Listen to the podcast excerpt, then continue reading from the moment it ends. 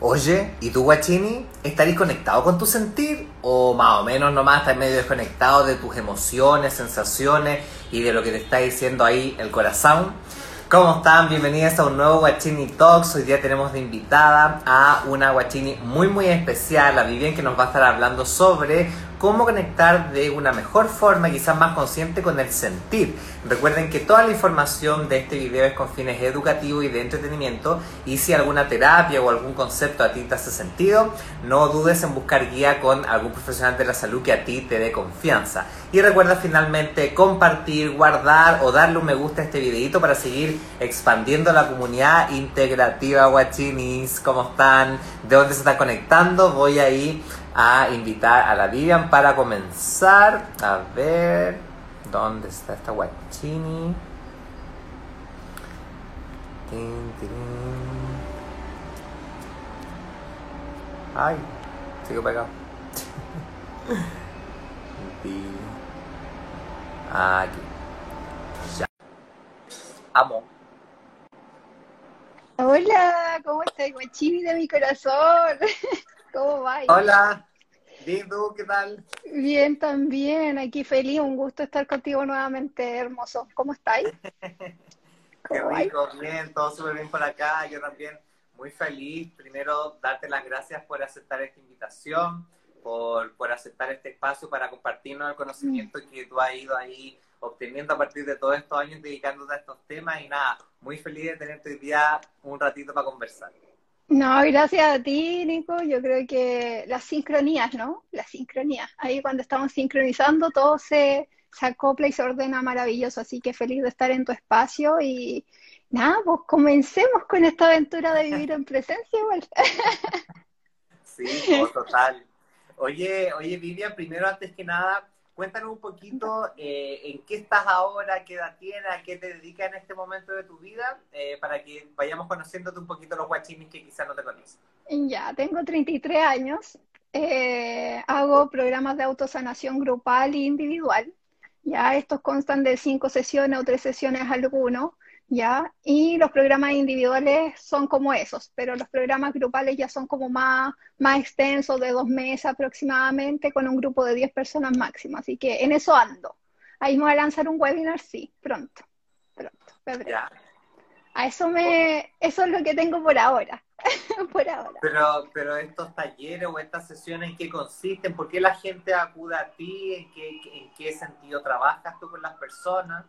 Sí, este es como, es un proceso súper íntimo, Nico, porque se trabaja a nivel consciente, a nivel subconsciente, supraconciencia, es la totalidad de todo, me gusta integrar absolutamente todo, pero por sobre todo es, trabajar con el sentir, es como trabajar qué sucede ahí, qué, qué me genera conflicto, que no lo estoy viendo y no estoy generando eh, la vida que quiero manifestar, ¿no? Y que muchas veces tenemos que transformar esos traumas, hay que verlos, hay que ir al origen, ¿cierto? Así que todo eso es como un trabajo así bien, bien completo, pero cada alma es distinta. Entonces yo voy viendo lo que va sintiendo el alma de la personita ahí, cada alma es distinta, cada uno es único, entonces ahí yo me voy igual acomodando también a las personas que entran a mis sesiones. Oye, qué bonito. Oye, Vivian, y, tú, eh, cuéntanos un poquito, eh, ¿hiciste algunos talleres, algún curso? ¿En qué cositas han dado metido? ¿Qué conocimiento has podido integrar? Cuéntanos un poquito sobre esta vida que Uh. quizás a varias personas les interesa. ¿Qué has podido estudiar? Porque nosotros cuando hablamos me contaste que habías hecho varias cositas. Sí, estudié programación neurolingüística, eh, sanación cuántica, cirugía energética, todo lo que tiene que ver con la estructura del aura, también biosíntesis, geometría sagrada, terapia floral, eh, y un sinfín de cosas. Pero hartas cosas, gemoterapia también, eh, sé un poquito de fitoterapia también, que ahí me fui como yendo para esas cosas, pero lo que más aplico quizá es geometría sagrada con sanación cuántica y programación neurolingüística es como lo que más me gusta como abordar en sí, porque también trabajé mucho tiempo con hipnosis y regresiones, ¿ya? Pero ya eso ya no lo hago, ya no.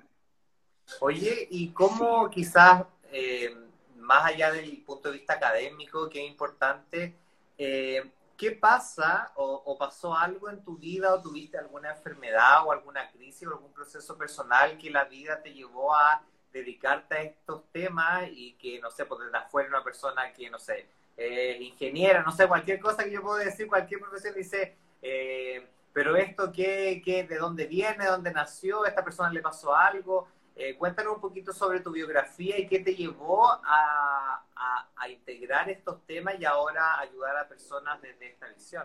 Sí, mira, yo desde chica tuve, por así decirle, cosas especiales, dones, no sé cómo llamarlo, pero dones, a donde también estuve como full conectada con mi abuelo. Mi abuelo falleció cuando mi mamá tenía tres años. Yo empecé a ver a mi abuelo a los tres años a los cuatro años mi abuela me pilló cantando una canción de Gardel, un tango así súper conocido. Y mi abuela me decía, ¿con quién hablas? ¿Con quién hablas? Y yo, con mi amigo. y me decía, cómo es tu amigo? Y le empecé a describir cómo era mi abuelo. En eso mi abuela me pasó la foto, había mucha gente y le digo, oye, pero si esta persona, él es, él es. Y bueno, ahí empezaron como mi mamá empezó con la búsqueda de un neurólogo, eh, fui a dos neurólogos, uno quería darme medicamento y el otro le dijo, tu hija tiene capacidades que ve gente, que siente, que siente distinto, ella siente la vida por sí sola y se conecta con personas muertas, ¿ya? Y en eso le dice como, tu hija es índigo. Y mi mamá, ¿qué es eso? ¿Qué es que hacer índigo. Y ahí el, el, doctor como que le explicó un poco que éramos como un poco más sensitivos, que siempre íbamos a estar como en desacuerdo con lo que era la, estructura de la Matrix, ¿cierto? Y, que iba a ser como un poco difícil eh, lidiar conmigo en cierta forma porque no estaban como las condiciones como para que uno tuviera como esa libertad. ¿cachai? Esa libertad en el colegio, con la gente. Yo era como súper tímida, no sé si tímida, pero era como súper callada. Entonces como que todo eso me, me, llevó como a tener la telepatía con los animales, ¿cachai? Con niños que eran como muy similares a los míos, a, a mí, era como igual, y como que nos mirábamos y yo ya tenía esa telepatía y era muy loco, pero era entretenido porque era algo que iba más allá de la palabra, ¿no? Se sentía, y, esa telepatía de, la energía de poder estar conectado con un otro sin decir absolutamente nada era como wow. Y toda la vida estuve en esas, po. Toda la vida, a los siete años me pasó un evento ahí un poco traumático que fue un abuso eh, de un profesor. Eh, ahí estuve como súper mal en cierta forma porque no quería ver a mi hermano, no quería estar con mi papá. Entonces estuve como un odio así generalizado igual con los hombres. Y ahí, bueno, mi, mi, madre, que siempre me ha acompañado en todas, la amo, eh, ella me acompañó y me, me, llevó a una psicóloga transpersonal. Ahí fue un cambio súper potente en mi vida, Nico, muy potente porque yo con esa psicóloga me sentía en casa, me sentía muy, muy en casa y ella me dejaba hacer todo lo que yo quería. ¿Y a qué iba con esto, con todo lo que yo quería? Ella me decía, Vivian, ¿qué tienes ganas de hacer hoy día? Y yo le decía, dibujar y dibujaba. ¿Qué quieres hacer hoy día? No, quiero que te acuestes y quiero que escuches mi voz. Le hacía meditaciones guiadas sin saber qué eran meditaciones guiadas. Le hacía regresiones sin saber qué eran regresiones. Le ponía las manos encima sin saber qué era sanación cuántica. Todo eso y ahí a los 12 años empecé mi, mi, camino ya con estudios, quería saber más de la mente, cómo la mente podía tener como tanto poder y me fui como en esa onda. Bueno, tuve trastornos alimenticios también en esa época, entonces tuve como, creía, pero me negaba a mí, ¿cachai? Era como una cosa así, como creo, pero que si creo, todos los demás van a creer que estoy loca, entonces prefiero ser normal. ¿cachai? Como prefiero ser normal. Entonces como que igual me cerré mucho a sentirme, a explorar esa parte, era más teórica, ¿ya? Entonces me, me, puse como mucho en la onda de leer, leer, leer, de averiguar, de informarme, de ir para allá, para acá. Y a los 18, sí, ella estaba con una relación larga, que dura hasta los 23. Eh, a los 18 yo ya tomó la decisión, dije, bueno, voy a estudiar algo, porque mi papá quiere que estudie algo. Y yo tuve conflicto mucho con inglés por el episodio que me había generado el profesor sin sin que era, no era de inglés, pero a mí me generó como un conflicto con el idioma de inglés. La cosa es que dije, ya me entro al Manpower, pues qué tanto si no creo que pase tanto, ¿ya? Y me metí al Manpower y no duré medio año, Nico. No y dije, bueno, ya, tengo que ser sincera, coherente conmigo. Le digo a mi papá, mi papá se enojó un año conmigo, estuvimos distanciados un año viviendo en la misma casa. Em, pero no podía mentirme, ¿cachai? No podía mentirme. Y en eso, después, como que estuve en naturopatía, estuve tres años. También lo dejé porque dije, no, la estructura no es lo mío. No, yo no quiero dedicarme a esto, como que no. Entonces, después ya fue como, ¿qué quieres, Vivi? ¿Qué quieres? Y fue como, y yo dije, quiero volver a conectar con, con esa niña que sentía todo que esa niña que se permitía ser todo el tiempo. Y pasó a los 23, pasó una secuencia bien gigante en mi vida que yo creo que uno de mis despertares, porque uno tiene muchos despertares, pero uno de mis despertares más fuertes fue la pérdida de mi hijo eh, a los cuatro meses y medio. Eh, yo creo que esa fue como mi, sí, el dolor más grande que he sentido, eh, la verdad. Y, fue muy bonito también. Se lo contaba a la Mari, que está ahí, un besito a mi amiga, que era como, él, yo soñé dos veces con él. Él primero me dice, preocúpate de tu cuerpo, tienes que comer esto, esto, como que me avisó. Y yo seguí las indicaciones. Y después, como a los dos días después de, de todos los síntomas que tenía, los dos días antes, perdón, de los síntomas que tenía, fue como, yo vengo a conectarte, yo me vengo a despedir.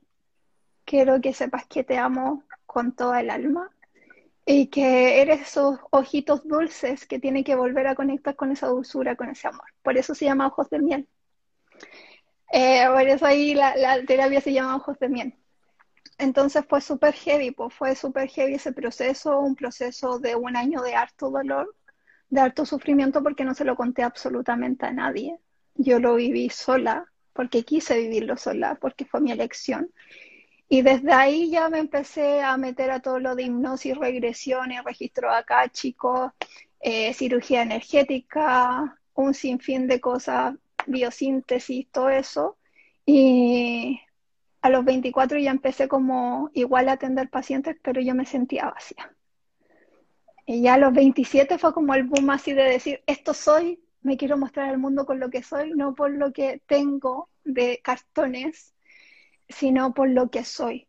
Y, gracias a eso, a liberarme de mis cadenas mentales o, del creer que por tener muchos certificados, ¿cachai? Yo iba a ser alguien mejor, ahí me liberé de, de todo lo que en realidad la sociedad te condiciona no puedes tener una pareja exitosa, no podía hacer esto, no podía hacer lo otro, pero realmente no podemos. Y ahí empezó como mi, profundización con el sentir, ¿no? Que estamos poco en presencia, por pues, Nico.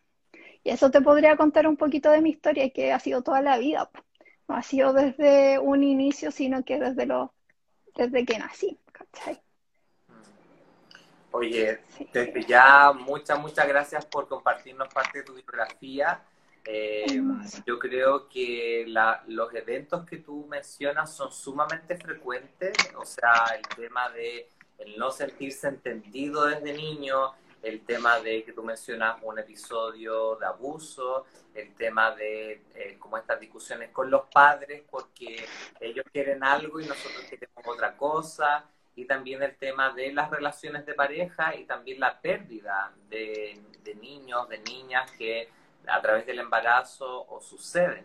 Entonces, muchas gracias por, por, por, hablar de estos temas porque finalmente yo creo que muchas, muchas personas, yo también lo veo en la consulta con mis pacientes, son sumamente frecuentes y debido al, al no trabajo o al no permitirnos sanar estas cosas por distintos motivos que están válidos también, se empiezan a generar distintos tipos de situaciones, procesos y enfermedades. Así que desde ya muchas gracias por, por compartirlo. Eh, oye, ¿qué pasó? Porque tú dijiste ya los 27, tuve como fue como ya, voy a permitirme hacer esto. ¿Qué pasó entre los 27 y los 33? Uy, ha sido un camino medio loco, Nico. Cada vez es más loco. ¿A qué voy con esto? Es que cada vez más, cada vez fluyo más con la vida, cada vez me impresiono más de, de todo. Es, es como esa capacidad de asombro que uno tiene cuando es niño, como que ahora la estoy viviendo más que antes. Entonces a los 27 fue como un proceso donde eh, estuve igual enferma, tuve un derrame pulmonar y un infarto al vaso. Eso también me generó como, no estás queriendo vivir, No estás queriendo vivir, ¿qué pasa ahí? Y, y tuve la elección de irme o de quedarme, yo elegí quedarme. Y, y cuando uno toma la elección de quedarse, ver la, la, vida desde otro punto. Eh, toda la vida que a mí me contaron, que yo creí, se fumó. Ya, porque dije, si yo puedo elegir y estoy eligiendo quedarme, vine a gozar, vine a disfrutar, ¿cierto? Entonces, ¿por qué no darle paso a eso? Y siempre darle paso a la bienvenida de la experiencia, Nico y el sentirnos. Y, y, mi propósito siempre ha sido de que las mujeres, los hombres se sientan y se sientan profundo y que, que, de verdad empiecen a experimentar ese sentir que es como ese pulso, ese pulso que nos mueva la vida, es la vida misma el sentir. Es la llave maestra del corazón, si uno se fuera como más en las profundidades, ¿no?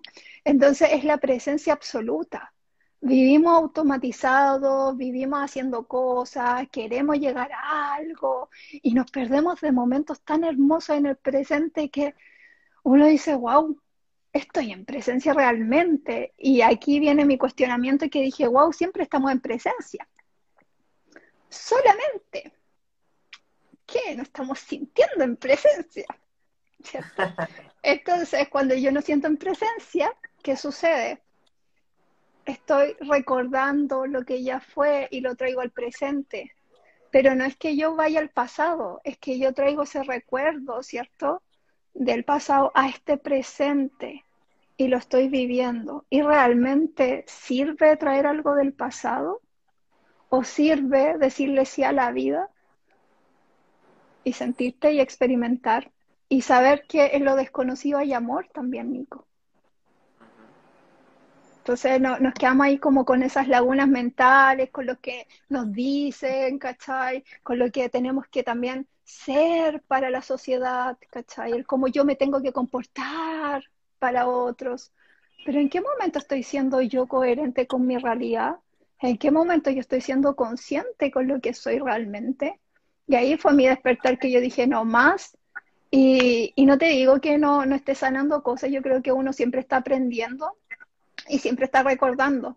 Pero lo más importante es que un velo gigante de mí se, se fue y dije, no más, si a la vida, porque merezco vivirla. Si vine aquí a este plano, vine a recordar que soy amor. ¿Ah? No vine a recordar que, que, lo estoy pasando mal, ¿cachai? Vine a recordar que soy amor. No sé si te pasa como lo mismo en, en ese sentido de, del sentir, ¿no? Que es para ti el sentir, al final me hace, sí, me hace mucho sentido lo que tú dices como sentir en presencia, que es muy distinto a estar solo en presencia o solo en un sentir, sino que es como estos dos ámbitos que pareciese ser que están desconectados, pero que en realidad pareciese ser que no. Y, ahora que tú ya estabas hablando del sentir, eh, ¿de qué forma crees tú que el ser humano actualmente se desconecta de su sentir? ¿Qué, qué cosas eh, el ser humano hace y que deja de, se desconecta de acá. Uy, se desconecta del corazón porque tiene miedo a sentirse.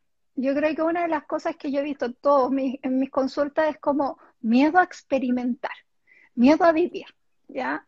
Entonces siempre sucede que estoy con un estancamiento tan brutal en mi vida y uno dice, yo, yo juego así con mis pacientes, yo soy un poco anormal ahí, pero soy como me gusta pegar esas cachetas cósmicas, pero yo le digo ya, ¿por qué no quieres sentir? Es que yo sí siento vive y me empiezan a, a, hacer como racional, ¿cachai? No, si yo siento, si siento como esa angustia, siento esa emoción, le dije ya, pero es que la emoción o el sentimiento son cosas distintas al sentir.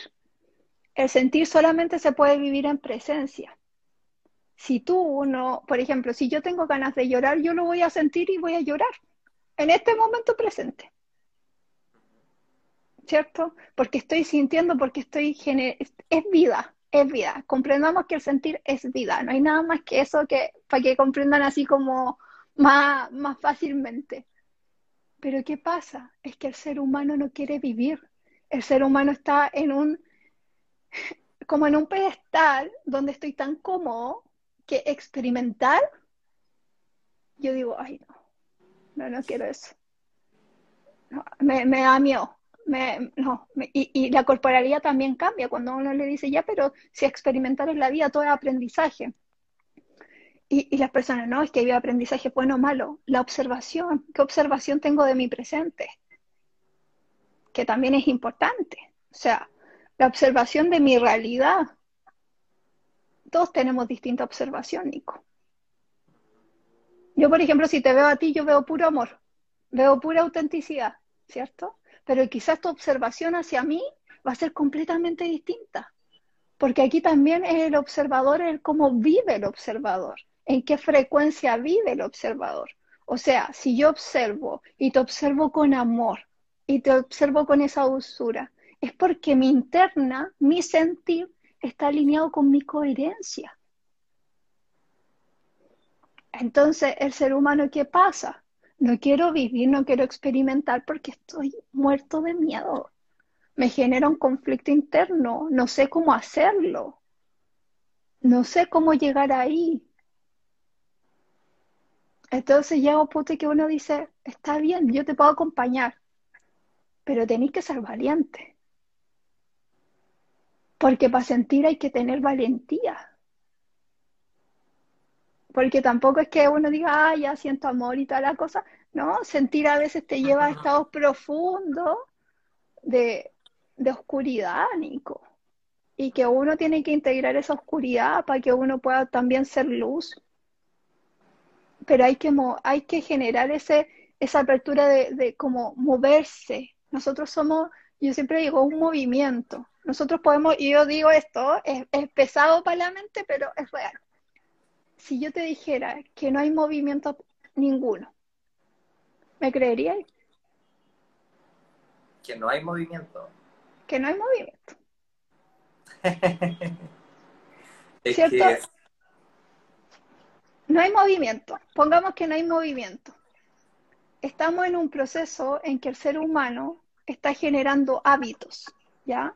Está generando hábitos, disciplina, ¿cierto? Todo eso que está súper bien. Y yo lo hago también, ¿cierto? Pero ¿qué pasaría si nos damos cuenta de que no hay un movimiento?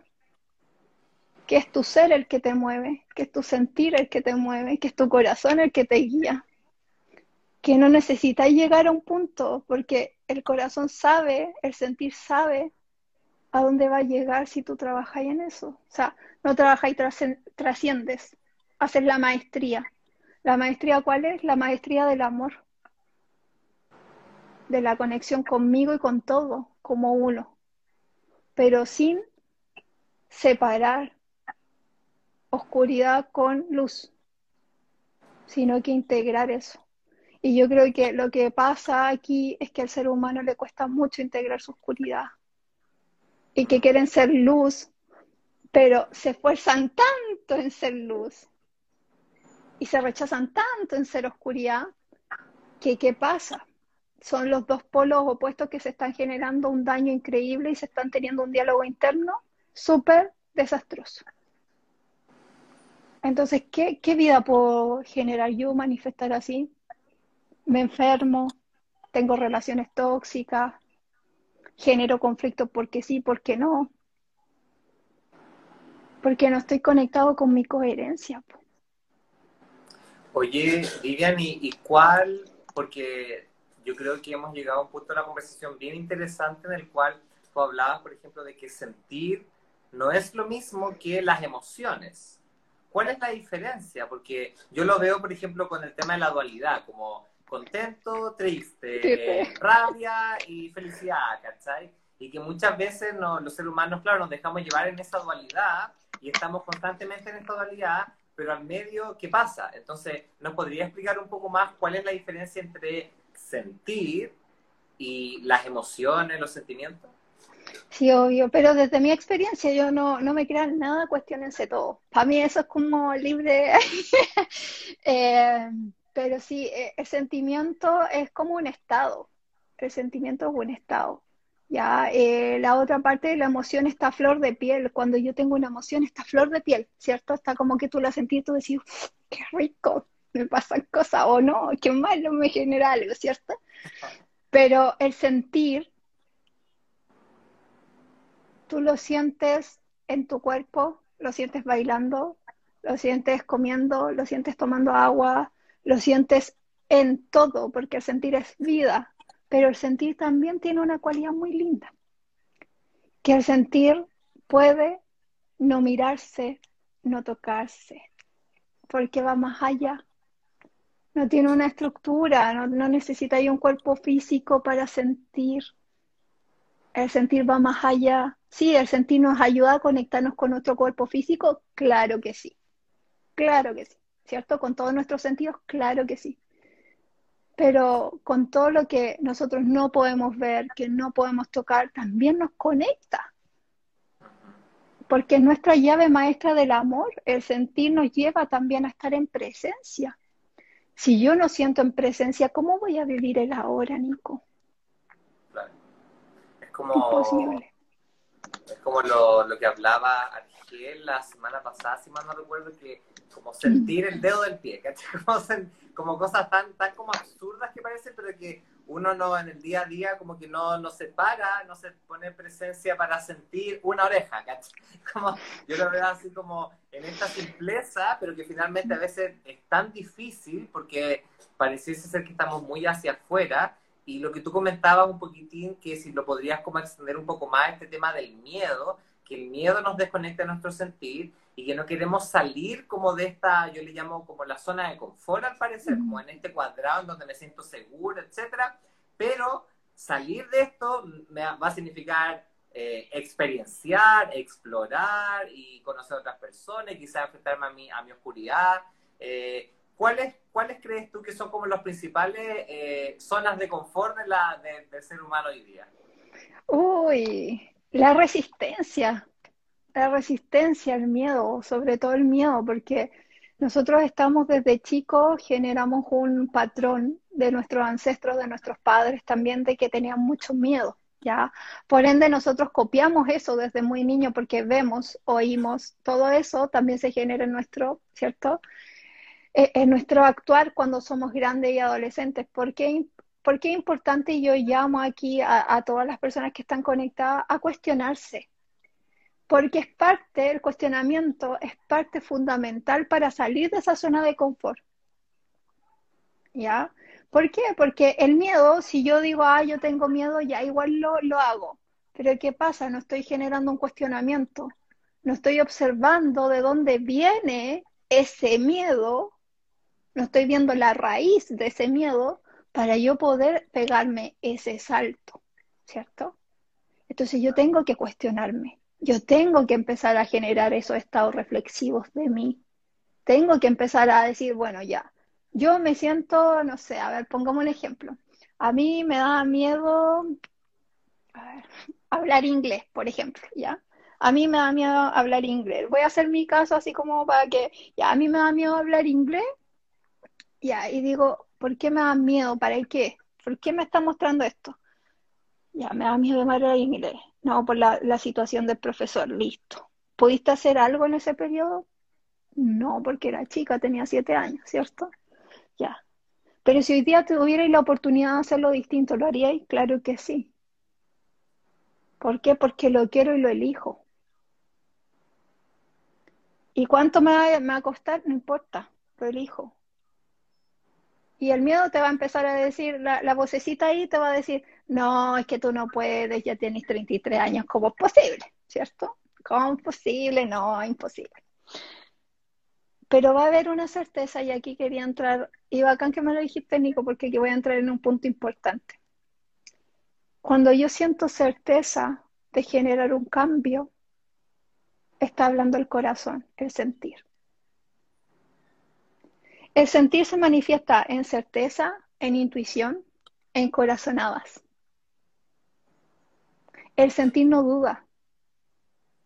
Entonces, por eso es tan importante generar ese cuestionamiento reflexivo, Nico, para que se pueda saltar del miedo, ¿cierto? De esa zona cómoda, a, uff, salto a experimentar la vida. ¿Qué pasa? No pasa nada. No pasa nada. Y cuando uno se da cuenta y pega el salto y uno dice, hoy no pasó nada, hoy qué, qué, ¿cachai? Es como también uno se, se da a la experiencia misma. Y la experiencia misma que es la vida y nosotros no estamos viviendo. Ahora con la pandemia, ¿qué pasa? Estamos todos encerrados, cada vez nos podemos juntar menos, ¿cierto? Y todo eso, pero ¿qué sucede? Al ser humano le hace falta eso. Conectar, tocar, mirar, reírse con un otro, sentirse con un otro. Hagan un ejercicio las personas que tengan pareja o los que tengan amigos o cualquier persona o con su mamá. Miren a los ojos por 10 minutos, 5 minutos y miren a los ojos y sean buenos observadores. ¿Qué sienten? Hay cosas tan pequeños detalles que hacen la gran diferencia, Nico. Y el sentirnos es parte responsable también de nosotros de cómo también nosotros no estamos experimentando la vida, de cómo estamos viviendo, de realmente eh, esa enfermedad a qué vino a mostrarme, a vivir. Independiente si esa enfermedad dura o no dura, da lo mismo, me vino a decir, oye, vive, conéctate. ¿Cierto? Entonces somos un, yo siempre le digo, igual con Faco hablábamos eso el otro día, somos seres crísticos, por excelencia. Pero estamos condicionados a creer que nos merecemos las cosas malas. Estamos condicionados a creer que somos menos, ¿cierto? Que no merecemos algo bacán, porque no, porque nuestro estado social, ¿cierto? Y un sinfín de cosas. Y en realidad esa es la comodidad de yo no serme responsable de mi vida y decir, oye, yo quiero este cambio y lo voy a hacer porque mi corazón me está guiando a hacerlo, porque mi sentir me está diciendo, hey Vivian, ¿sabes qué? ¿Quién te dice que no? Nadie. Y que me diga que no, maravilloso por esa persona, pero por mí no. ¿Cachai? Entonces es como la observación que tengas de ti mismo es lo que tú creas en tu realidad. Como lo que hablaba um, Anisha el otro día de, que, la, la realidad es la proyección de la mente enfocada finalmente y, y, en esto que tú hablabas, entonces, ¿cómo, por ejemplo, cómo diferenciar el, el sentir, que tú hablas de la intuición, de, de las corazonadas, etcétera, de, de, otra, de otra cosa que se habla siempre, y yo creo que de una forma más negativa que positiva, el ego? ¿Cómo uno diferencia el sentir eh, eh, de, de, un ego que me dice, no, yo voy a sentir esto y voy a lograrlo y no sé qué, ¿caché? ¿Cómo, ¿Cómo, uno puede hacer esa diferencia? Mira, el sentir nunca podemos como sobrellevarlo así como yo voy a sentir esto porque el sentir se da por sí solo, es cuando yo estoy viviendo en presencia. Ahí podría decirse que es como el sentimiento o la emoción que, que yo esté forjando desde el ego, desde el apego, ¿ya? Pero el sentir en sí es como es la certeza absoluta de que tu corazonada te está diciendo la verdad. Es como, ni siquiera te explicáis, ni siquiera tenéis como una explicación real de decir, oye, esto realmente es así. Y no, pero tú sentís que es acá. Y tu mente te va a generar un conflicto ahí, te va a decir, ahí por ahí no, o por ahí sí, ¿cierto? Pero uno tiene que hacerse amiga del ego. Yo siempre digo esto porque para mí es súper importante que la gente comprenda que siempre vamos a vivir con el ego mientras estemos en este plano. ¿ya? Siempre, siempre. Entonces es importante también como darle la mano al ego y decirle, hey, ya entra un ratito en mí, ya, te quiero escuchar un ratito, venga, venga para acá. Y después decirle, ya, ego, te escuché mucho, mucho de silencio, listo. Y, son cosas tan chiquititas, pero es que cuando nosotros nos conocemos en totalidad y empezamos a experimentar lo que es la vida, eh, podemos manifestar esas realidades desde una perspectiva de unidad, no de dualidad. Y yo creo que lo que decía Nietzsche, lo que dice Facu también, eh, estamos en un proceso que se está sintiendo más, que se están abriendo más portales, se está abriendo más energía, lo estamos sintiendo absolutamente todos, los que somos hipersensibles lo estamos sintiendo también. Y es el tema también de cómo te tomas las cosas, aceleradamente o con calma. ¿Cierto? Porque también, paso a paso, nadie te apura, no tenéis que llegar a ningún lugar. Tan solo ser hoy, ser hoy. ¿Por qué no estamos preocupando de un futuro que ni siquiera hace? Eh, claro, es como, es como lo que yo a veces le digo a, a, los guachines que llegan a la consulta y me dicen, mi mente no para, siempre estoy pensando, pensando, pensando, pensando, y lo que tengo que hacer mañana, y lo que hice ayer, y no sé qué. Y yo le, y, yo le digo, pero ¿qué pasa si salís de la casa y te atropella un, auto que no sirvió de nada, que como que estuviste tan, tan, tan acá, tan acá, constantemente pensando, pensando, pensando, y, y cuando disfrutaste, cuando viviste el mismo tema que yo le digo como la diferencia entre vivir, que es lo que tú estabas mencionando, con el sobrevivir constantemente, estar como sobre la vida y no estar como viviendo esta vida. Y, y hay otro tema que, es, que yo creo que se repitió ahí en las preguntitas que pueden haber salido, el tema de la pareja, porque hoy en día pareciese que hay una crisis con respecto a las relaciones de pareja y los vínculos amorosos con otros seres humanos. ¿Qué pasa ahí con el sentir? ¿Qué crees tú que ha sucedido con este sentir en una relación de pareja? Uy, es que tenemos que comprender que ambas energías son súper distintas, ¿ya?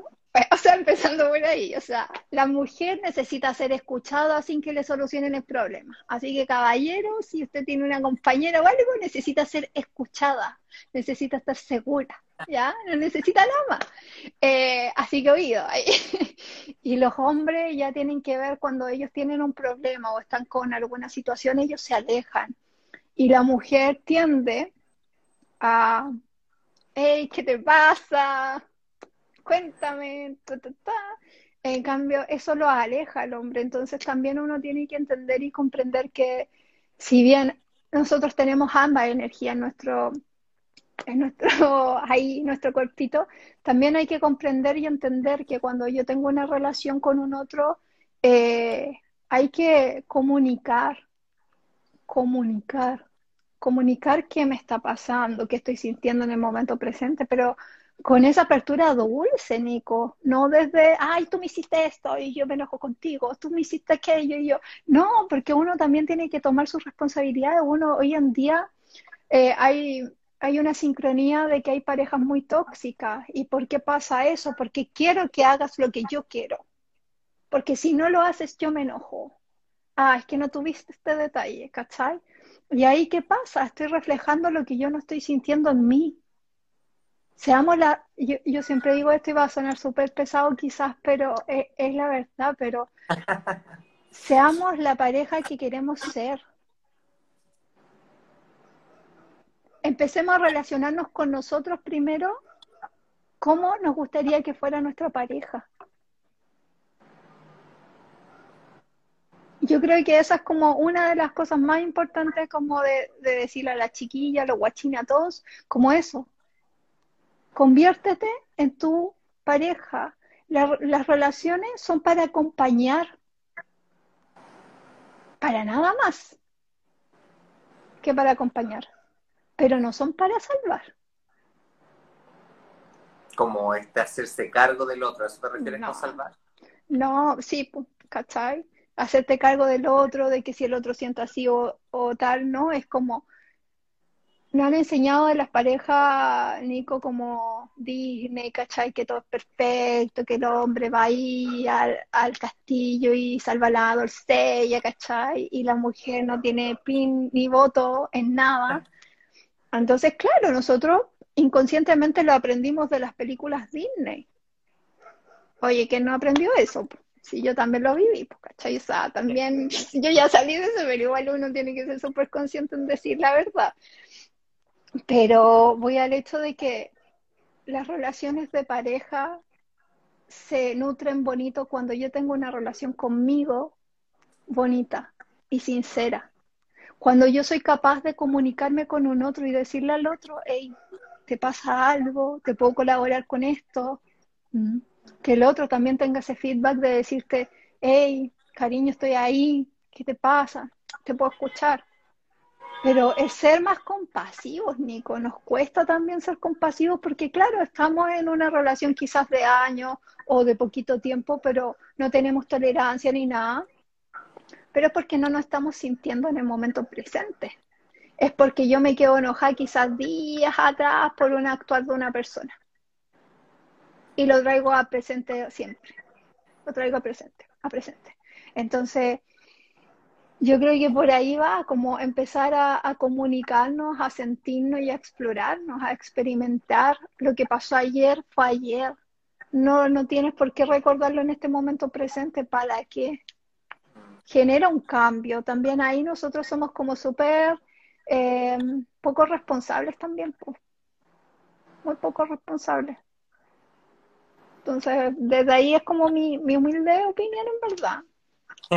No sé qué y, lo, también lo que, lo que tú has como podido vivenciar con, con, las personas que tú trabajas también, o sea, eh, ¿sabéis qué? Justo tú estabas hablando de eso y fue ayer creo que fue que eh, estaba ahí como recibiendo información, ahí canalizando algunas cositas y, y nada, como que me estaba mirando al espejo y yo decía que tantos años que estuve desde niño, desde adolescente y por todo lo que ya yo he contado en las redes, que sin mirarme al espejo y sin decirme te amo, eres bonito, eh, mm. mereces ser feliz, eres guapo, eh, mereces todo como la, infinidad, la expansión, la energía bonita del mundo.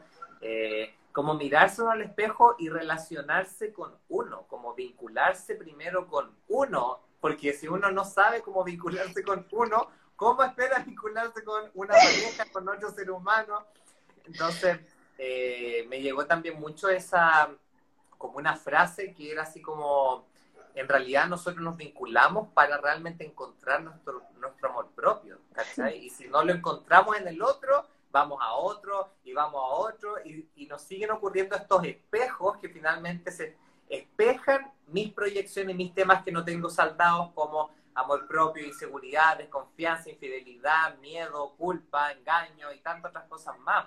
Eh, entonces, que gracias por, por, por, contarlo, mm. porque sin duda alguna yo creo que las relaciones de pareja, al menos en esta nueva era, van a cambiar, yo creo. Sí. Ojalá, yo creo que ojalá que sí, porque creo que es tan importante y qué bonito que lo esté haciendo Nico, porque yo, bueno, desde que te conozco, yo siempre te digo así como, te mereces todo, o sea, todo. Y, y, eso hay que sentirlo, y eso hay que sentirlo. Eso no es una cosa, ah, yo me merezco todo, perdón, me merezco todo y no lo siento, ¿cachai? Yo tengo que sentirlo bien profundo y tiene que haber una certeza. Y si mi mente quiere como jugarme en contra, permitirle que entre y después sacarla, diciéndole, dejándole la orden así como ya, listo, ya te escuché, pero quiero enfocarme en mi sentir. Y si yo hago ese ejercicio, Nico, empiezo a sentir que yo soy tan maravillosa y tan bella y tan... Eh, me merezco absolutamente todo porque soy parte de lo divino, soy lo divino. Por ende, ¿por qué no? ¿Mm? ¿Por qué no? Y aquí entra una, una secuencia que a mí me encanta, Nico, es que es como el compañero viene a acompañarte solamente solamente acompañarte. Si ese compañero te suma y van de la mano juntos, sin criticarse, sin...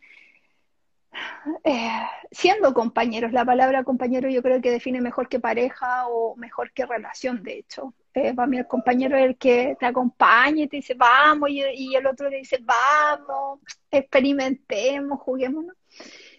Y es cuando, cuando tú te eliges como relación, yo creo que eso es lo bonito y a mí me, emociona esto porque cuando yo me elegí como mi relación más importante, hice un compromiso conmigo. Fue tan, fue tan amoroso ese sentir, Nico, fue tan, no sé, tan inspirador, mágico, nunca me había sentido tan feliz conmigo, plena. Y, desde ahí yo enfoco mi relación y puedo entregar el amor que entrego, pero desde mi coherencia, desde mi sentir. No podría entregarlo a un otro algo que no tengo, algo que carezco, ¿cierto? Porque no sería verdadero. Y cuando uno tiene un compañero, elige estar con ese compañero. Lo elige. Y no lo elige la mente ni la razón, no, lo elige el corazón. Porque te dicen, oye, sí, hay trabajado tanto en ti, está perfecto, acompaña al otro. Seamos espejos, pasémosla bien, disfrutemos lo que tengamos que disfrutar, pero acompañémonos. Pero desde la coherencia, desde el respeto, desde la elección. Hoy en día estamos teniendo relaciones que son esporádicas, que son relaciones que son de momentito y ya, y es porque nosotros no conectamos adentro con nuestro sentir profundo. Entonces también hay que tener ojo ahí. Sí, es lo, es lo que, qué bueno que lo mencionas porque aparece mucho lo que tú comenzabas anteriormente, o sea, lo que decías de, de que para sentir hay que ser valiente. Y pareciese ser que ese no era el mensaje que sabíamos hace tiempo, era como, no, tenéis que ser fuerte, tenéis que ser fuerte, tenéis que seguir adelante, no sintáis nada porque eso te va a hacer débil. Entonces, eh, realmente como para sentir, estar ahí con uno y sentir lo que haya que sentir, igual hay que así como cuero, cuero, de chancho, no sé, porque como, como estar ahí bien con uno y, y, yo creo que eso también va eh, de la mano con esto que tú hablas de el elegir a, una persona y de que yo te elijo en este momento, pero quizá en el siguiente presente momento no te voy a elegir, ¿cachai? Y, saber que eso va a soltarse y va a estar y se va a transformar y va a seguir y que hoy en día, claro, o sea, permitirme sentir, por ejemplo, no sé, amor por un otro o atracción por un otro y, decir, oye, tú me gustás, yo siento amor por ti, etcétera, como que eso, eso no, porque las relaciones ahora tienen que ser así, eh, súper eh, como rápida, superficial y estar y ya está, lo que tú dices como de, lo esporádico y tú crees que eso ha sido como otra consecuencia de que el ser humano no ha sentido mucho, no se ha sentido así. Totalmente, porque tiene mucho miedo, o sea, si ya el, la palabra compromiso, Nico, va a ser una, una cosa muy heavy, pero la palabra compromiso genera un, estado así como, uy, uy, uy, quiero correr, literal. Eh, eh, porque pasa, ¿cierto? Pero, ¿por qué pasa eso? Vamos a ir un poquito más allá, los quiero llevar como más allá. Aquí yo quiero que ustedes sientan así profundo nomás. La palabra compromiso nos genera tanto conflicto porque nosotros no somos comprometidos con nuestro sentir en presencia. Porque nosotros no estamos conectados con el presente de la hora, no estamos conectados con la vivencia. Entonces la palabra compromiso nos va a generar una huida. Porque yo no sé sentirme. Porque yo no quiero ver qué pasa ahí. Entonces es muy heavy lo que sucede porque hay que ver el trasfondo. ¿Por qué esa persona no quiere ser comprometida? ¿Qué pasa ahí? ¿Ah? Esas relaciones esporádicas ahí, un poquito ahí, el guachini para acá, para allá y, ya, y se acabó. Eh, es porque falta de compromiso con uno. O sea, tú no puedes entregar algo que no, no te entregas. Entonces vamos huyendo de nosotros todo el tiempo. ¿Cachai? Es como, como el espejo, finalmente. Es como, yo no me comprometo conmigo, no sé, en cambiar un estilo de vida, un hábito, y aparece la, la, el espejo de la... Y es heavy, boy, es heavy. Hoy, Rodo, besitos. Hermoso. Ahí se conecta Rodo. Sí, pues entonces es heavy, porque si tú no, no estás ahí conectado con tu sentir, con tu emoción, con todo ese espacio coherencia, ¿cierto? Que es como un circular, ¿cómo yo voy a entregar lo mejor de mí si yo no me conozco o yo no me amo? Es imposible.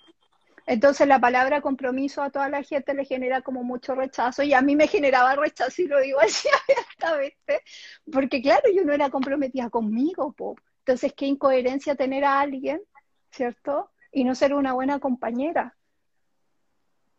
Es como, como, como pisarse la cola. nos pisamos la cola sola, y, y, yo creo que el, que el, compromiso también va por este tema de, ya me comprometo, pero sé que, que, este compromiso puede durar, no sé, tres meses y ya está, y era lo que tenía que durar, porque también pareciese ser que está este tema de, ya me comprometo, Pero, no sé, pero es para toda la vida, o, o, no sé, dos años. Y, pero también hay eso como que finalmente es como la libertad mía, la libertad del otro, de ya me comprometo, te acepto, me acepto, etcétera, por lo que tenga que durar, si va a durar una semana y va a ser intenso, ya está. Pero, pero también yo creo que eso nos da como más flexibilidad para, para sentirnos y explorarnos, como no estar con estas como patrones tan rígidos de de fondo ya te doy un contrato, casa, casamiento, etcétera, y 50 años, que sea no. feliz. No, por la idea, lo que tenga que durar, que sea bueno. Lo que tenga que durar sea lumínico para ambos. Que lo que tenga que durar sea, va a ser lo perfecto, siempre va a ser lo perfecto. Pero nosotros tenemos esa, esa secuencia de que no, yo no. No, porque si dura un mes o dura dos meses, puede durar toda la vida, ¿cachai?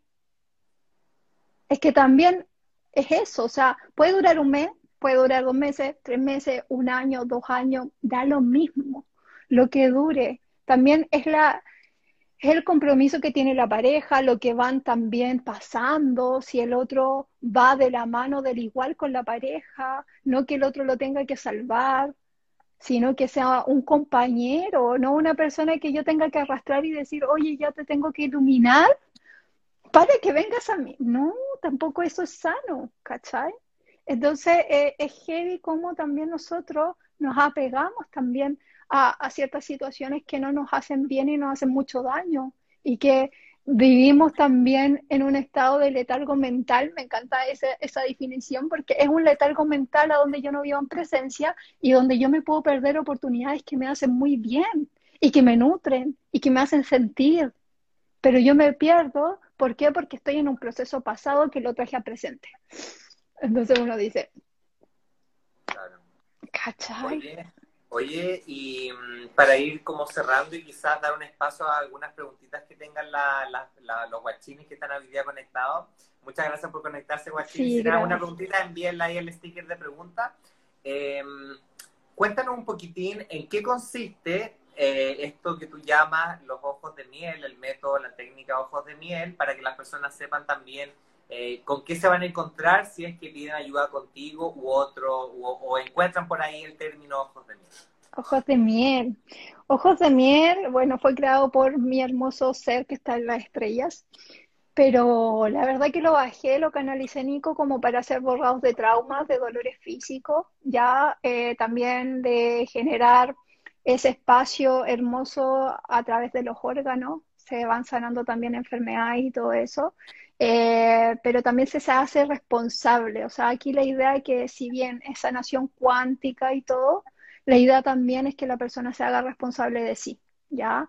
Eh, ¿Por qué digo esto? Porque no sirve de nada tomar una hora y decir ya, listo, y la vida va a ser todo por mí. No, porque yo dejo hartas tareitas ahí, dejo harto ahí de, de sentir, experimentar y de fluir con la vida, con lo que nos muestra la vida de vivir en presencia y sentirnos amados todo el tiempo. Entonces, es un trabajo que igual eh, es bien intenso, pero yo lo definiría así. Trabaja mucho con con el tema de los traumas, sobre todo como de violaciones, de abuso y también temas de dolores físicos que sean así como muy crónicos, se va también eh, haciendo ahí un trabajo intenso que en la primera sesión ya se ve en cambio. Entonces bien, es bien bonito lo que se, se genera y el rostro cambia, por eso también se llama ojos de miel, porque yo pido que tomen una foto antes y después se tomen la otra foto y los ojos se ven más dulces los ojos, la mirada, el rostro cambia de, con una dulzura y es súper bonito. Porque muchas personas me dicen, Vivian, pero es que yo tenía una mirada muy dura y mira ahora mi piel está como tersa y los ojitos. Y yo le digo, no, es que solamente uno conecta con tu ser. El sentir nos lleva a conectar con nuestro ser. Entonces también comprender y tener calma. No acelerarnos en los procesos, tampoco quedarnos detenidos, ¿cierto? pero igual tener calma, porque eso es súper importante. ¿Mm? Calma, sí. Calma. Cálmense. Cálmense, guachín. oye, oye, Vivian. Eh, Cuéntame. ¿qué, ¿Algún tip desde el sentir para el 2021? Para los guachines que quieran ahí empezar a trabajar en el 2021 con su sentir. Hay tips ahí, eh, más que tips, yo diría que mm, empiecen a, conectar con el corazoncito, empiecen a conectar con esa sabiduría interna, regálense momentos de observación, regálense momentos de cuestionamiento, observen cómo ven a sus padres, observen cómo ven la vida, observen cuánto tiempo le dan a un otro, todo eso es observación profunda y creo que eso es lo bonito también. Eh, estar en presencia, si trae un recuerdo del pasado, eh, yo diría algo, pero no lo voy a decir. Eh, si traía un recuerdo del pasado, eh, cachetadita cósmica y anda a la raíz. Anda a la raíz porque el proceso puede durar menos de lo que imaginas si tú vas a la raíz. No tienes que esperar tantos años o tanto tiempo eh, para sanar. No, no tienes que esperar tanto, tan solo es conectarse, ser valiente, ser muy valiente, porque cuando nos empezamos a sentir, hay que tener mucha, mucha valentía eh, para, no, para expresarse, para sentirse. Van a haber momentos que uno va a querer llorar y, y, va a querer llegar al vacío y uno se tiene que entregar a ese proceso y sentirse para que después se genere una acción solita del corazón a hacer otras cosas. Entonces eso es lo bonito. Eso es lo bonito Ahí quizás otro día hacemos un live y ahí hacemos un ejercicio de sanación si queréis, eh, Nico, yo feliz. Porque no sé cómo estáis de tiempo ahora, pero como para que estén en presencia, sí. Y ahí lo hago. Buenísimo. Oye, eh, te, justo tú estabas hablando de, de, estos tips como, como, o quizás como cositas para el 2021, para estar ahí con, con más conectado con el sentir, y hablaste de, de como de sentir esto y de llorar cuando hay que llorar. Y justo aquí alguien preguntó algo muy interesante. Dice, ¿qué pasa si oculto mis emociones? Es decir, si estoy triste, no me permito estar triste o no le cuento a nadie. Yo también preguntaría, ¿se puede ocultar una emoción? No, po. o sea, tu mente lo quiere ocultar y lo quiere ahí generar como, como en una cajita, ¿cierto? En una cajita. Pero en realidad no se puede ocultar una emoción. La emoción siempre va a estar ahí mientras tú no la sanes. Eh, eso es imposible de ocultar. La invitación que yo le diría a esa, esa guachini o ese guachín eh, sería que se permita sentirse esa tristeza, pero realmente, porque siento que a veces hay una confusión de, claro, sentir e, esa emoción, ¿cierto? Sentir, y luego se quedan pegados en el sentir. Y ahí se genera el sentimiento, que es un estado. Y ese estado crea un pensamiento, entonces crea una creencia limitante.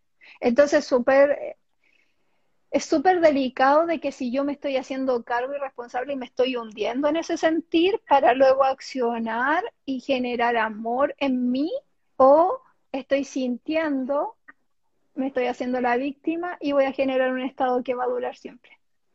Ojo ahí con eso. Sí, qué, interesante lo voy a volver a repetir. Cuando uno se queda estancado en el sentir, se genera un sentimiento que luego se transforma como en un pensamiento y eso empieza a generar más cosas, más cosas. Y yo creo que la siguiente pregunta tiene que ver con un concepto que, que yo siento que de a poquito tenemos que ser mucho más eh, como, como bajarlo, integrarlo más, porque aquí preguntan, eh, ¿cómo expresarle a mi pareja lo que estoy sintiendo sin que ésta se enoje? Uy, ya primero, ¿por qué sientes que se va a enojar? primero, porque tú no sabes cómo lo va a tomar la pareja. ¿Ah? Entonces también, ¿qué observación tienes? ¿Cuánto enojo tú tienes que tú crees que tu pareja se va a enojar? Ojo ahí, atención en eso. ¿Mm? Más que el cómo se enoje la pareja, es cuán enojada estoy yo que siento y creo que mi pareja se va a enojar. Y el, y el, y el mismo tema del posponerse, o sea, no voy a hablar porque ¿Por esta persona puede sentir algo, entonces mejor no hago nada. Y eso es posponerse y eso me vuelve a privar a mí de, de, ser yo. Sí, lo mejor sería como sentir, conectar con ese corazoncito y decir, bueno, ¿qué estoy sintiendo? Empezar a sentir y todo Y desde ahí, hablarle a tu pareja y comunicárselo, pero comunícaselo como a ti te gustaría que te lo comunicaran. Mm, claro. ¿Ya? Como, claro. Eres lo que... Es que uno siempre tiene que entender que uno es lo que da. Sí, pues, lo, que, lo, que hablaba, lo que hablaste anteriormente. Sí. Eh, Tito pregunta, ¿cómo podemos, podemos conectarnos con el niño interior herido? Ir a la raíz.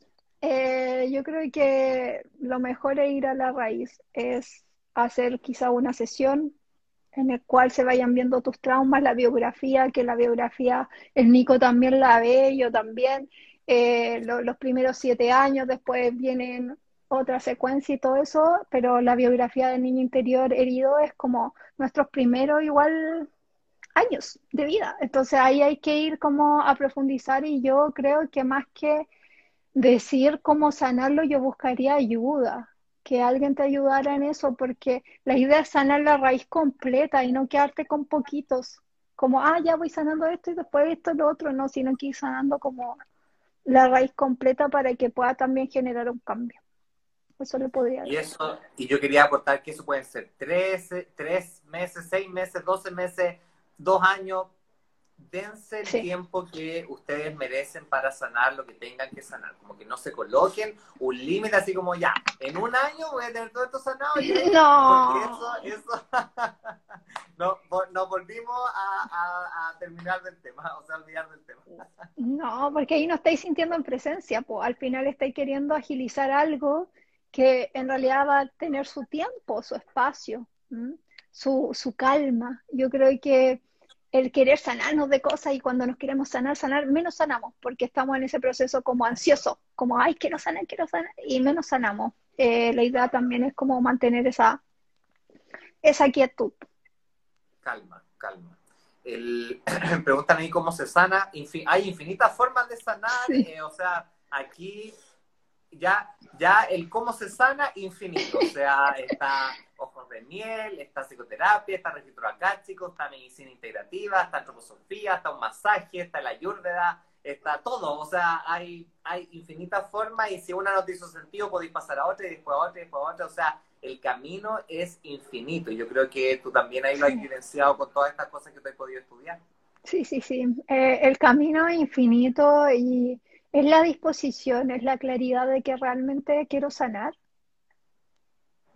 El cómo estoy caminando con mi vida, realmente quiero hacerlo. Entonces siempre va a llegar la forma, siempre. Siempre va a llegar la persona correcta, la persona que te va a hacer sentir y tú vas a decir, esta persona es mi... Pero es esta persona. Y tú no le vayas a dar peros porque es esa persona. Entonces también es comprender y entenderte que llegan personas a tu vida como espejo y que tú tenés que ver con quién podéis sanar. Sí, y de hecho había una, eh, eh, no me acuerdo qué frase era, como la persona que más, casi como que más te genera anticuerpos, que más te cae mal, que más... Esa, esa es, esa es. lo que tenés que sanar. Sí, pues sí. Aquí me, mira, aquí yo leí una pregunta, o sea, les mando saludos a todos, a todos mis, algunos de la comunidad, pero aquí había una persona, la Rosario, media Rosario, decía cómo sacar la rabia guardada por la partida de un hijo por leucemia. Eh, tocan hijo y yo me emociono.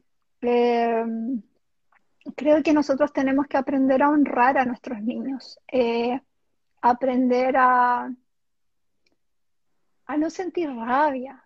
¿Y a qué voy con esto? E, es, difícil comprenderlo, quizás entenderlo, pero tu hijo estaba destinado a llegar hasta ahí. Él lo eligió. Yo sé que es difícil como tocar estos temas y todo, pero ponte a pensar qué le gustaría a tu hijo. ¿Le gustaría que tú estuvieras con rabia o le gustaría que lo recordaras con amor? Porque Él siempre está, energéticamente siempre va a estar. Siempre. La parte física se fue. Pero también uno tiene que sacar el aprendizaje que te vino a mostrar ese niño. Cómo estás viviendo tu vida. Y lo digo igual desde mi experiencia, porque yo estaba muy dormida, pues Nico. Y él me vino a, me vino, mamá, vengo a este cuerpo, cuatro meses y medio, no importa, cuatro meses y medio que yo sentí sus latidos, que me cuidé, que cuidé mi cuerpo, que hice una conexión con él. Y creo que es importante, es importante honrar a nuestros hijos y no sentirnos tristes, sino que celebrar porque nos eligieron, celebrar porque están allá en la estrella, están, están, nos han ido, solamente que nosotros no somos capaces como de percibir eso. Así que eso. Gracias, gracias de nuevo por compartir tu experiencia. Yo sé que son temas súper sensibles y hay que honrarlos y hay que eh, abordarlos con todo el respeto posible y el amor posible.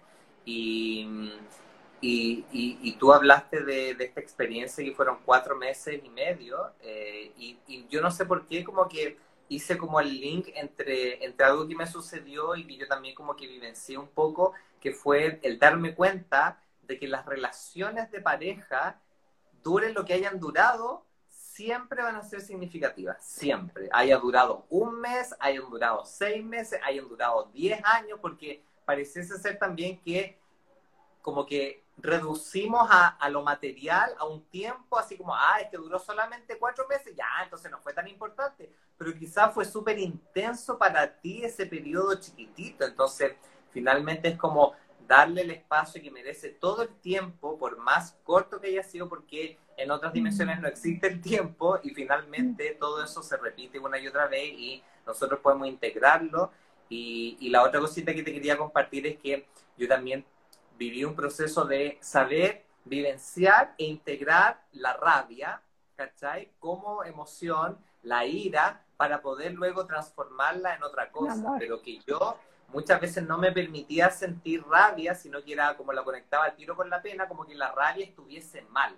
yo también quiero como, yo también quiero como dar ese espacio, o sea, la, los sentimientos, las emociones no son buenos ni malos, ya no es como que, ay, no sea, no sientas rabia porque va a estar mal, no sientas enojo porque va a ser menos iluminado. No, sino que es como vivir eso, integrarlo, permitirnos eso para finalmente sentirlo sin esta dualidad. No sé qué pensáis tú de eso. Total, no es lo que yo más abarco, o sea, no dejar de sentirnos, Nico. Yo creo que la rabia se pueden sacar. Ay, ay, voy a decir un acto psicomágico para esa persona que tiene rabia porque me llegó eh, acto psicomágico. Hay una forma muy sencillita de sacar la rabia. Me conecto, respiro, ¿cierto? Profundo, respiro y me conecto con mi corazoncito.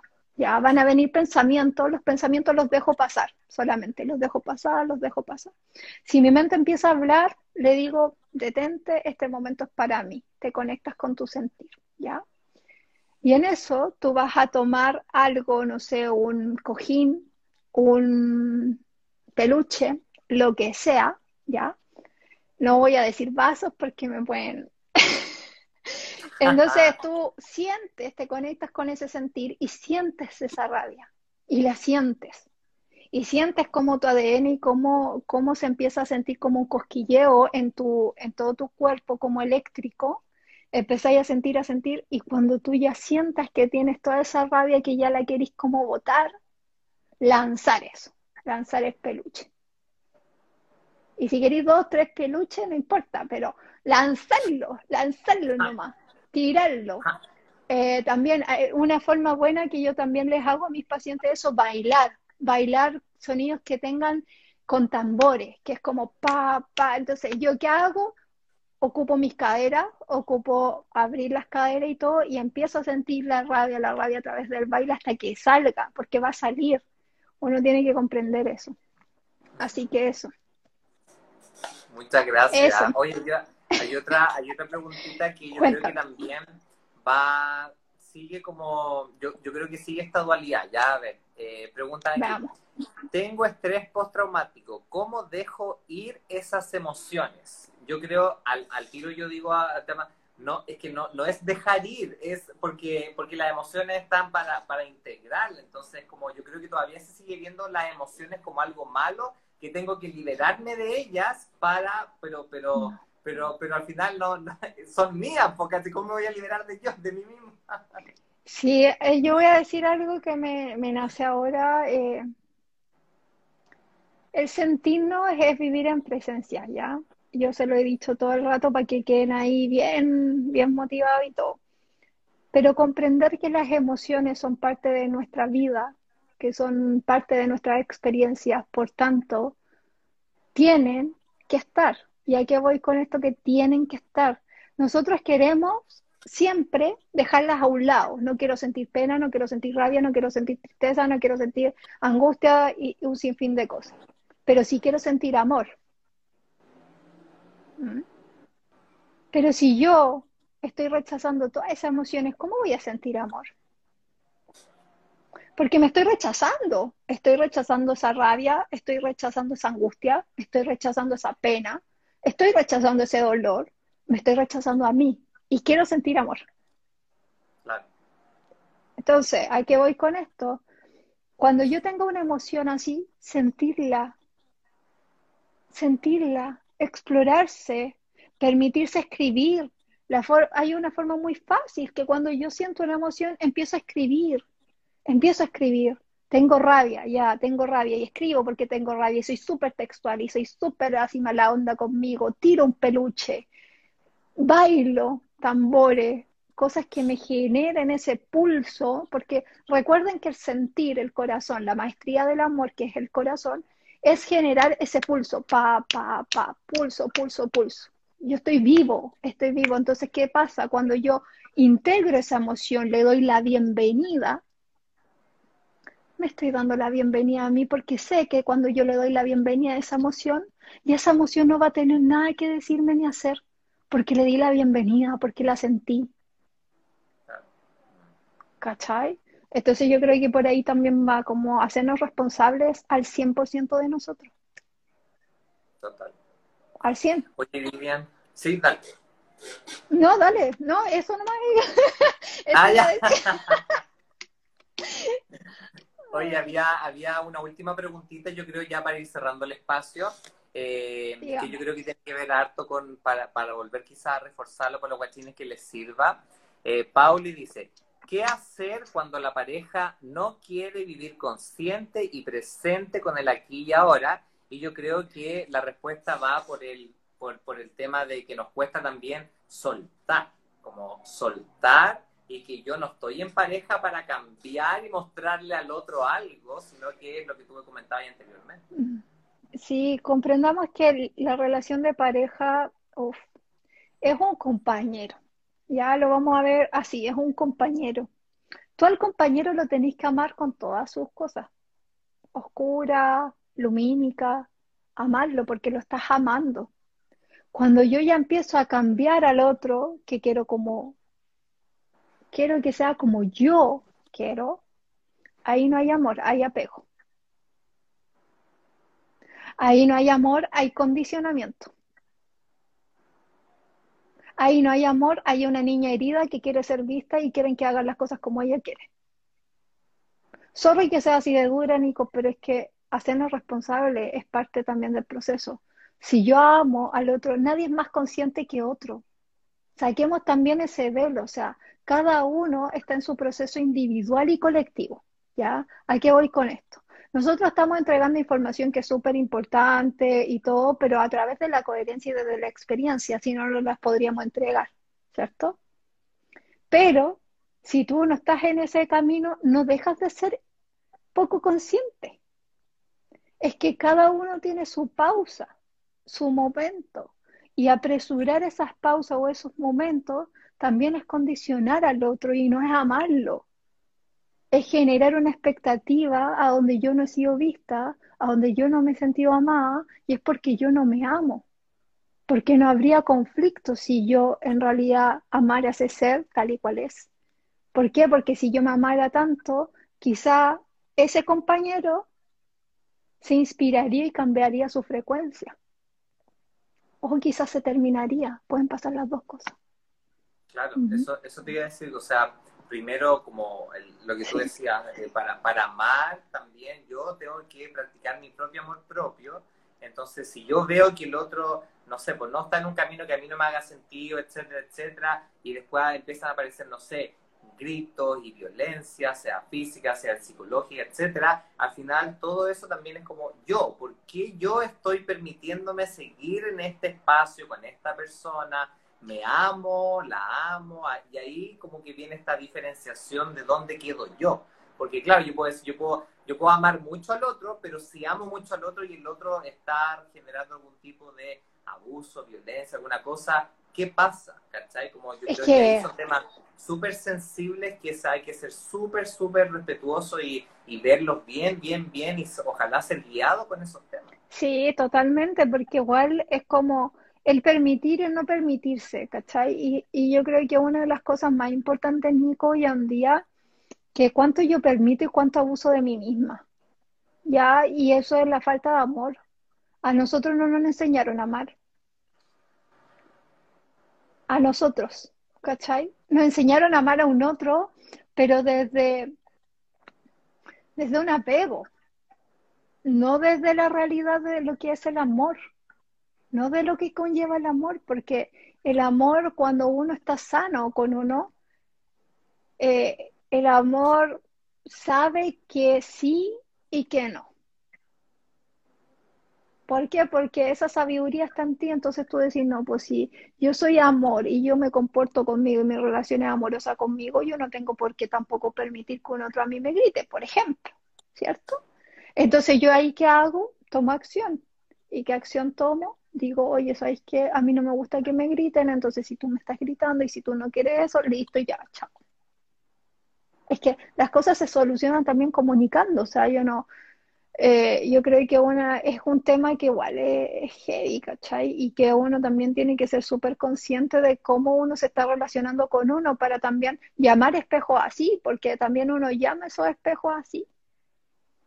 No es por, ah, no, es que yo llamé un espejo así, yo soy la Santa Paloma, no, porque no es verdad, o sea, ahí hay una, hay una secuencia en la cual yo no he trabajado y yo no, no he querido ver en mí o integrar en mí. Entonces, eso es, heavy. Total. Sí. Oye, Vivian, muchas, muchas gracias por este espacio. Eh, gracias. ya llevamos ahí, se me pasó volando aquí la conversa. Ojalá que los guachinis también. Eh, te saludo, te amo, muchas gracias por todo este espacio que tú has generado y por todo el conocimiento que nos has entregado. Así que muchas, muchas gracias por haber participado de este Guachinito. No, gracias a ti, Nico, decirte que te honro, que te admiro, que te veo que me encanta verte, me encanta ver todo lo que eres, que te mereces absolutamente todo, que espero que hagamos más live, así que te voy a invitar a mi, a mi cuenta y dime qué día tení. Y, nada, decirle a, las personitas que están aquí o que vean el live después, que ojalá les haga sentido. Aquí solamente estamos dando una información desde la experiencia, desde mi sentir profundo, así que agradecer a cada uno, a cada una y agradecerte a ti, cariño, por, por tanto. De verdad que me siento honrada con tu presencia y me hace muy feliz tenerte en mi vida y te lo he dicho ahí en privado también, así que usted sabe que siempre voy a estar ahí para usted en lo que necesite y agradecerte, tan solo agradecerte y, y honrarte, honrarte. Gracias por ser. Gracias, gracias, por ser. así que gracias. Hermoso. Gracias a todos los Estamos hablando, nos vemos. chao, chao. chao.